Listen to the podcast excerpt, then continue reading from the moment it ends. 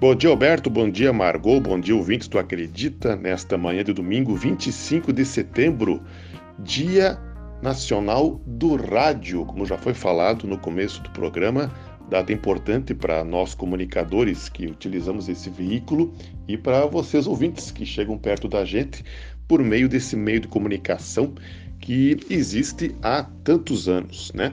Como já foi falado, esse dia 25 ele é celebrado em homenagem ao senhor Roquete Pinto, né? Porque ele é considerado é, o pai do rádio brasileiro. Ele fundou a primeira emissora de rádio do Brasil em 1923, a Rádio Sociedade Rio de Janeiro, por Roquete Pinto.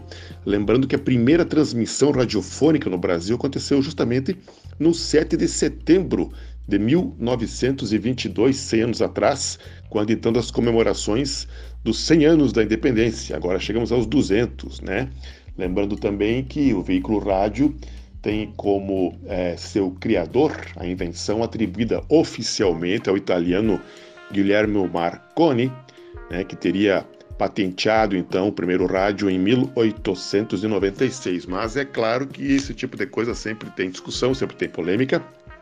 E nós temos um grande inventor brasileiro que também já vinha fazendo experiências nesse setor na mesma época e patenteou nos Estados Unidos né, o transmissor é, de ondas à distância, que era o padre Landel de Moura, padre brasileiro, padre gaúcho Landel de Moura, que nasceu em 1861, morreu em 1922. É, nos anos 1900, ali no começo, ele também vinha fazendo pesquisas nessa área e chegou a patentear então um rádio nos Estados Unidos, mas ele é hoje mais ou menos esquecido.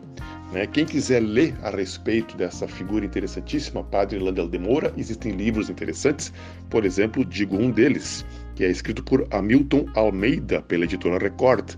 Padre Landel de Moura, Um Herói Sem Glória. Uma bela leitura para conhecer um pouco sobre a história do rádio e esse inventor gaúcho é, injustamente esquecido. Quem quiser saber um pouco sobre a questão da rádio, é, das emissoras de rádio em Caxias do Sul, na nossa região, pode ler um livro de minha autoria, Marcos Fernando Kirst, que é justamente, é, eu fiz um resgate na época, em 2016, sobre os então 70 anos da nossa Rádio Caxias. O livro Rádio Caxias, 70 anos, Voz e Identidade, na qual eu vou desde os primórdios, a Rádio Caxias, fundada em 27 de abril de 1946, logo depois do final da Segunda Guerra Mundial, 76 anos atrás, portanto, né, por um trio de visionários na época, Joaquim Pedro Lisboa, Arnaldo Balvé e Luiz Napolitano. E o livro conta toda a saga, eh, os esforços da comunidade Antes de conseguir a rádio, a história toda da Rádio Caxias, desde o seu nascimento, a vinda para cá, para o alto do edifício Estrela, nos anos 70, a aquisição da empresa pelo sistema Trídio de Comunicação, capitaneado pelo também visionário Paulo Triques, na década de 1980, até os dias de hoje.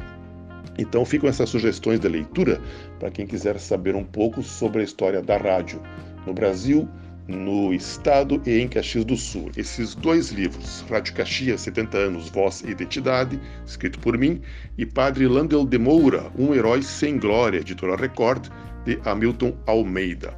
Um bom domingo a todos, sigam sintonizando nas rádios e especialmente na Rádio Caxias, no programa Acredita, todos os domingos, até domingo que vem.